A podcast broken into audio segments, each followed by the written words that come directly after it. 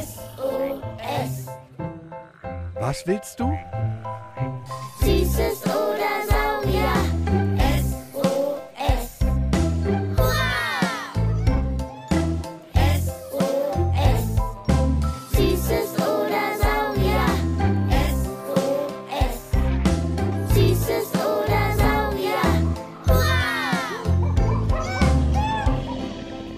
Podcast über alles, was krabbelt, stampft blubbert. und fliegt.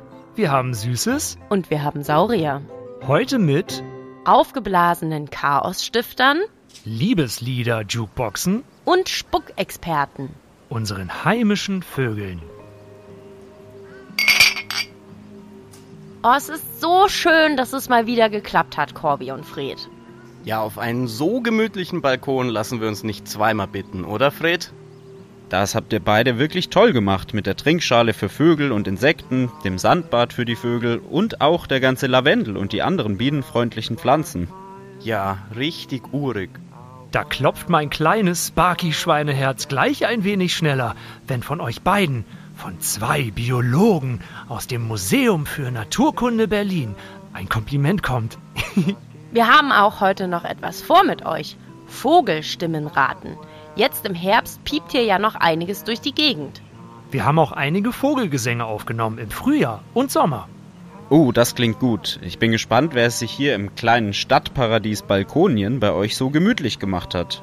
Ich hol uns fix den Kuchen. Jule und ich haben veganes Bananenbrot mit Zartbitterstückchen und Nüssen gemacht und noch ein Apple Crumble mit Äpfeln von einer Freundin von uns. Das nenne ich mal eine Balkonparty. Will noch jemand Sprudel mit Apfelstückchen und Minze? Die Minze ist auch vom Balkon. Ich, ich. Okay, also alle. Hm. Lasst uns anfangen. Am liebsten mit Vogelraten. Auch ihr Kids da draußen, sperrt eure Ohren mal ein bisschen genauer auf. Mal sehen, ob ihr auch welche schon erkennt. Und dann haben wir ja auch noch Fragen von euch bekommen, wie von Lotta aus Berlin-Kreuzberg. Die will zum Beispiel wissen, ob Krähen Spucke haben. Das wird ja was. Ich höre auch schon einen singen. Psst, hört mal alle. Ja, sag, wer ist das? Ich höre ihn ständig. Fast das ganze Jahr. Sogar nachts. Sehr gut beobachtet, Sparky. Ich habe einen Tipp. Es ist einer der wenigen Vögel, der auch im Herbst und im Winter singt. Und nachts. Manchmal klingt er auch ein bisschen traurig dabei. Eine Nacht? Egal? Schon ganz nah dran. Eine Verwandte der Nachtigall. Denn die Nachtigall, ganz richtig, singt vor allem nachts. Aber im Winter ist sie in Afrika. So klingt die Nachtigall. Wow, wie schön. Deshalb kommt die Nachtigall auch bei Romeo und Julia vor. Wie lieblich, romantisch. Und woher hast du den Ton gerade gezaubert, Corby? Ach, ihr kennt noch gar nicht unsere App Naturblick? Die ist vom Museum für Naturkunde Berlin. Und mit der könnt ihr Tiere und Pflanzen in eurer Nachbarschaft bestimmen. Und Vogelgesang ist da auch drauf. Tatsächlich kann ein Nachtigallmännchen bis zu 200 verschiedene Strophen singen. Wow, die App will ich haben. Die Nachtigall ist also eine Liebeslieder-Jukebox. Aber wer ist denn nun das hier, Fred? Das ist das Rotkehlchen. Nur eine Handvoll Vogel mit einer orangenen Brust und orangener Kehle. Daher auch der Name. Rotkehlchen. Der Bauch ist hell und der Rest ist braun. Rotkehlchen sind sehr neugierig und wenn ihr mal im Garten was umgrabt, kommt es sofort gucken, ob da nicht ein paar Würmer, Schnecken und Spinnen zu schnappen sind. Cool. Den hier haben wir auch aufgenommen. Ich weiß, wer es ist. Der kommt auch ganz gern hier an unser kleines Futterhäuschen. Na, Kids, ihr kennt ihn doch auch. Oh nee, nicht Traudel jetzt schon wieder. Die macht immer Unordnung auf dem Balkon. Ksch, ksch, geh weg. Traudel? Ja, das ist unsere Balkontaube. Taube Traudel. Die kommt ständig und macht Chaos. Zu der kommen wir gleich noch. Jetzt aber zu dem. Wer macht Chip Chip? Na klar, der Spatz. Der kommt doch hier auch gerne auf einen Sandteller, oder? Und nimmt sein Sandbad. Ja, das sieht voll putzig aus, weil der sich dann so da so, so reinkuschelt und reinreibt, wenn er darin badet. Er steht auch total auf unsere Körner und Samen. Wusstet ihr, dass der Spatz eigentlich Haussperling heißt? Das wissen viele gar nicht. Und der ist sehr, sehr gesellig. Meistens sitzen sie schwatzend in kleinen Grüppchen in Büschen. Was man auch nicht denkt, weil man ihn ständig sieht, der kleine runde Vogel mit seinen braunen und schwarzen Streifen auf dem Rücken ist derzeit rückläufig von der Anzahl her. Immer weniger Nahrungsquellen, wenig Nistmöglichkeiten, weil Hausfassaden alle renoviert werden und weil wir überall und ständig die Rasen viel zu kurz mähen. Keine Sorge, es gibt noch genug, aber es werden deutlich weniger. Also noch ein Grund mehr im Garten, die Wiese stehen zu lassen. Freuen sich nicht nur Insekten, sondern auch die Vögel. Und ein Nistkasten ist also auch nicht verkehrt. Genau, den könnt ihr gut gesichert sogar auf eurem Balkon aufhängen. Kommt direkt auf die To-Do-Liste. Da hämmern wir uns ein zusammen, oder Sparky? Au ja. Auf der Internetseite vom NABU, das ist der Naturschutzbund, findet ihr auch eine Bastelanleitung für eine Nisthilfe. Oder ihr könnt da sogar von denen für gut befundene Nistkastenbausätze oder fertige kaufen. Aber was hat es denn jetzt mit der Taube Traudel auf sich? Also, Sparky findet sie blöd, weil sie sich auf dem Balkon immer breit macht, die Futterstellen plündert, die kleineren Vögel vertreibt und sich auf die Blumen setzt und dann alles plattwalzt. Ja, und außerdem kackt die überall hin. Oh weh, das kann ich verstehen. Typisch Taube, die Ratten der Lüfte. Dabei hat sie eigentlich einen tollen Namen. Columba livia forma domestica. Sie sind in der Tat nicht nur die bekanntesten Stadtvögel, sondern auch die unbeliebtesten. Ihren Ruf habt ihr Kinder doch alle schon mal gehört. Genau dieses Kuruku, Kuruku oder Kurukukuku oder eben hier im Original. Das Gurren machen im Übrigen nur die Männchen, wenn sie ein Weibchen von sich überzeugen wollen. Vögel singen ja an sich entweder aus Balzverhalten, also um die Vogeldamen zu beeindrucken, oder piepen, um vor Gefahren zu warnen und um ihr Revier zu verteidigen. Dann ist unsere Taube gar nicht Traudel, denn die gurt immer und das machen nur Männchen. Dann müssen wir sie umbenennen in Trauderich. Oh, Sparky. Taube Trauderich macht immer Unordnung. Klingt nach einem Kinderbuchtitel. Simon, fünf Jahre, hat uns per E-Mail eine Frage geschickt zu Taube Trauderich. Er möchte gerne wissen, was sich bei Tauben immer so aufbläst, wenn sie gurren. Gut beobachtet, Simon. Tauben haben beim Gurren nämlich den Schnabel zu und einen aufgeblasenen Kropf. Anders als der Mensch erzeugen Tauben ihre Töne nicht durch Schwingungen der Stimmbänder im Kehlkopf. Bei Vögeln heißt das, was die Stimme macht, Syrinx. Sphinx? Nein, nicht wie die riesige Löwenkopffrau Statue in Ägypten. Syrinx, das Stimmorgan der Vögel. Das sitzt tief in der Luftröhre. Und wenn die einen Ton von sich geben, dann wird das bis zur Speiseröhre quasi aufgeblasen. Deshalb plustert sich auch die Kehle auf. Und dadurch erzeugt sich der Klang. Ein bisschen wie ein Lautsprecher. Je nachdem, wie viel Druck der Taubenmann auf seine Syrinx gibt, klingt auch das Gurren unterschiedlich hoch und tief. Jetzt mal weg von Sparkys eigenem Streit mit Taube Trauderich. Wieso sind eigentlich gerade Stadttauben so unbeliebt, Corby? Naja, im Ernst, weil sie gefühlt überall sind und damit auch überall hinkacken. Das kann, genauso wie der Kot jedes anderen Vogels, auch Krankheiten übertragen und sieht an Fassaden auch sehr unschön aus. Dass Taubenkot Naturstein und Fassaden alter Gebäude zerstört, konnte allerdings widerlegt werden. Ihr Kot wird nur sauer durch uns Menschen, weil sie unsere heruntergeschmissenen Pommes, Burgerreste oder auch Brot vertilgen. Denn eigentlich lieben Tauben ja Körner und Samen. Dabei haben uns Tauben früher sehr geholfen. Die sind nämlich ziemlich schlau und haben eine sehr gute Orientierung. Früher gab es viele Brieftauben und auch im Krieg waren sie dadurch nützlich. Wenn ihr jetzt in freier Wildbahn eine weiße Taube seht oder eine mit sehr viel Weiß drin, dann ist das wohl eine verwilderte Hochzeitstaube oder ein Nachwuchs von ihr. Also eine Taube, die, weil es schön aussieht, bei einer Hochzeit durch die Luft flattern sollte, äh, aber lieber ausgebüxt ist. Ja, damit Tauben weniger zwischen Menschen, deren heruntergefallene Essensreste fressen und nicht überall nisten, gibt es in einigen Städten jetzt Taubenschläge, wo sie kontrolliert gefüttert werden und nisten können. Haben sie nämlich einmal ein Zuhause gefunden, kommen sie dahin immer wieder zurück.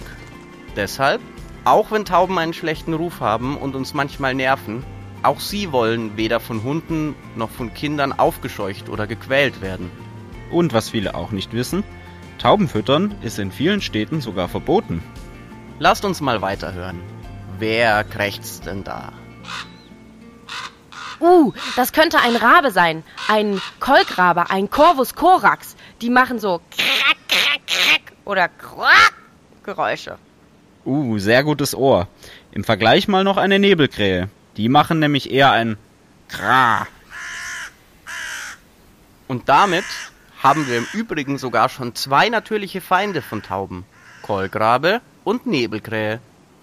Corby, du, ganz ehrlich, was ist denn der Unterschied zwischen Krähen und Raben? Also beide gehören zu den Rabenvögeln, haben auch eher einen schlechten Ruf, dabei helfen sie in der Landwirtschaft, zum Beispiel ganz, ganz doll gegen Schädlinge. Und zum Aussehen, Kolkraben sind komplett schwarz und haben einen starken Schnabel. Man kann sie leicht verwechseln mit der Rabenkrähe. Die sieht ganz ähnlich aus, ist aber kleiner und hat einen viel zarteren Schnabel. Ihr könnt euch merken, Raben, wie den Kohlgraben, gibt es eher auf dem Land und im Wald. In der Stadt gibt es meistens Krähen. Die Rabenkrähe ist die ganz schwarze und ist eher im Westen Deutschlands verbreitet. Und im Osten Deutschlands, wie Berlin oder Brandenburg, hauptsächlich die Nebelkrähe. Das ist die, die einen grauen Körper, aber schwarzen Kopf und schwarze Flügel hat. Jakob hat da auch noch eine Frage zu. Wie benutzt der Raptor seine Fußklaue, die so hoch ist? Hm, wir wissen gar nicht genau, was du meinst. Generell ist es aber so, dass Raben und Krähen, also Rabenvögel, ihre Klauen wenig nutzen. Ihre Allzweckwaffe ist ganz klar der Schnabel. Mit dem reißen sie ihre Beute in Stücke oder fliegen mit einer Nuss hoch in die Luft und lassen sie dann auf den Asphalt fallen, damit sie aufspringt. Sie sind also sehr schlau. Manche legen die Nüsse sogar auf stark befahrene Straßen, damit ein Auto drüber fährt und die Nuss knackt. Uh, und die Frage von der vierjährigen Lotta aus Kreuzberg war doch auch zu Rabenvögeln. Haben Krähen Spucke? Was für eine tolle Frage. Ja, haben sie. Oh Gott, spucken sie so wie Lamas? Nein, nein. Am besten erkläre ich es dir mit dem Mauersegler, wozu die gut ist. Der Mauersegler hat nämlich besonders viel Spucke. Sein Speichel ist sehr, sehr klebrig und wird sehr schnell hart. Damit baut er sein Nest. Auch Schwalben leimen damit quasi ihre Brutkörbchen zusammen. In Asien werden solche Vogelnester sogar als Delikatesse gehandelt und gegessen. Ich habe jetzt noch einen Vogel für euch zum Erraten. Bei Gefahr macht sie blieb, blieb, blieb, blieb, blieb und steht im Frühjahr und im Sommer eine Dreiviertelstunde vor Sonnenaufgang auf und singt ihre Lieder und brütet bis zu dreimal im Jahr. Oh, das ist bestimmt die Amsel. Die ist so schön mit ihrem schwarzen Federkleid. Noch ein schwarzer Vogel? Die Amsel ist sehr gut zu erkennen. Erstens ist sie viel kleiner als ein Rabe oder eine Krähe. Und zweitens ist ihr Schnabel knallgelb. Und sehr witzig, wenn sie am Boden nach Regenwürmern und Insekten sucht, dann hoppelt sie immer übers Gras. Was mache ich denn jetzt aber, wenn ich beim Spazierengehen einen Babyvogel finde? Dann kannst du ihm gerne helfen.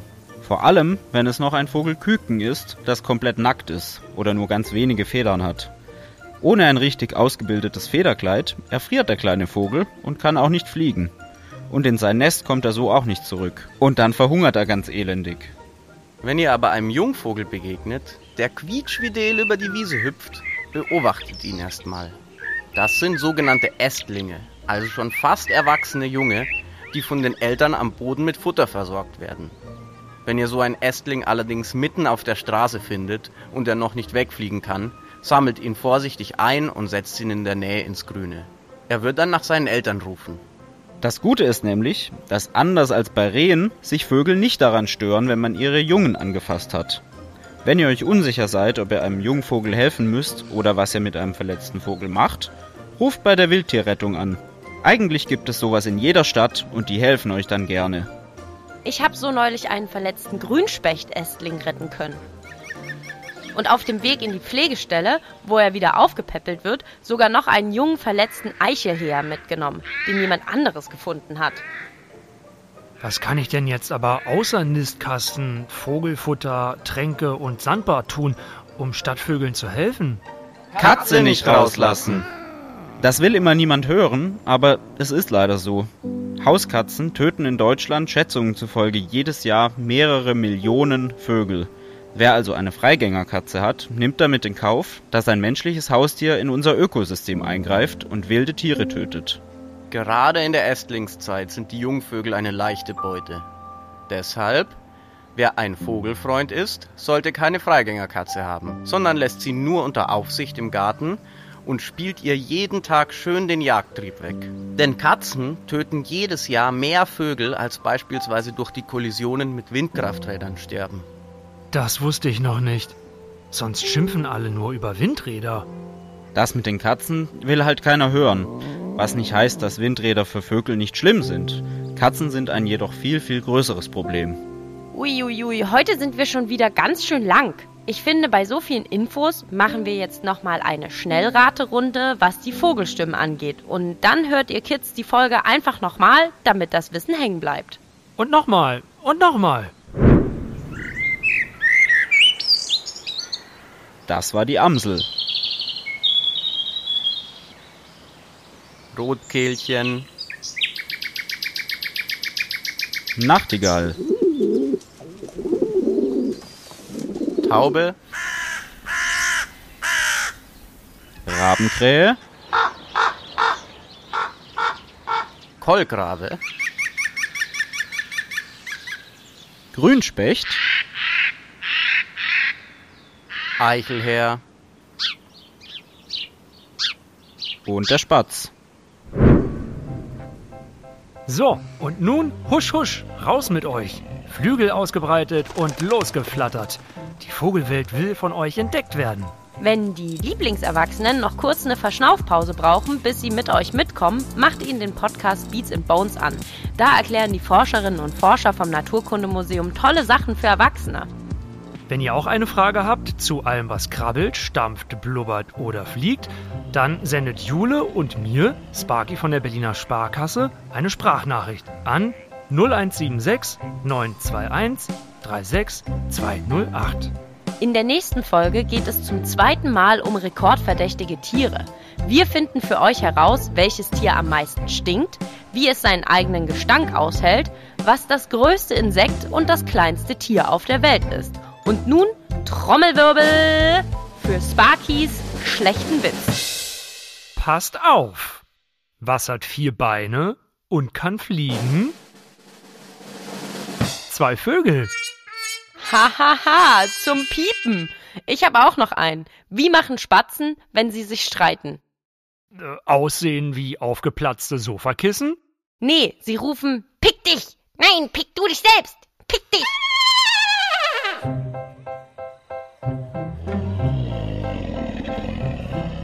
SOS.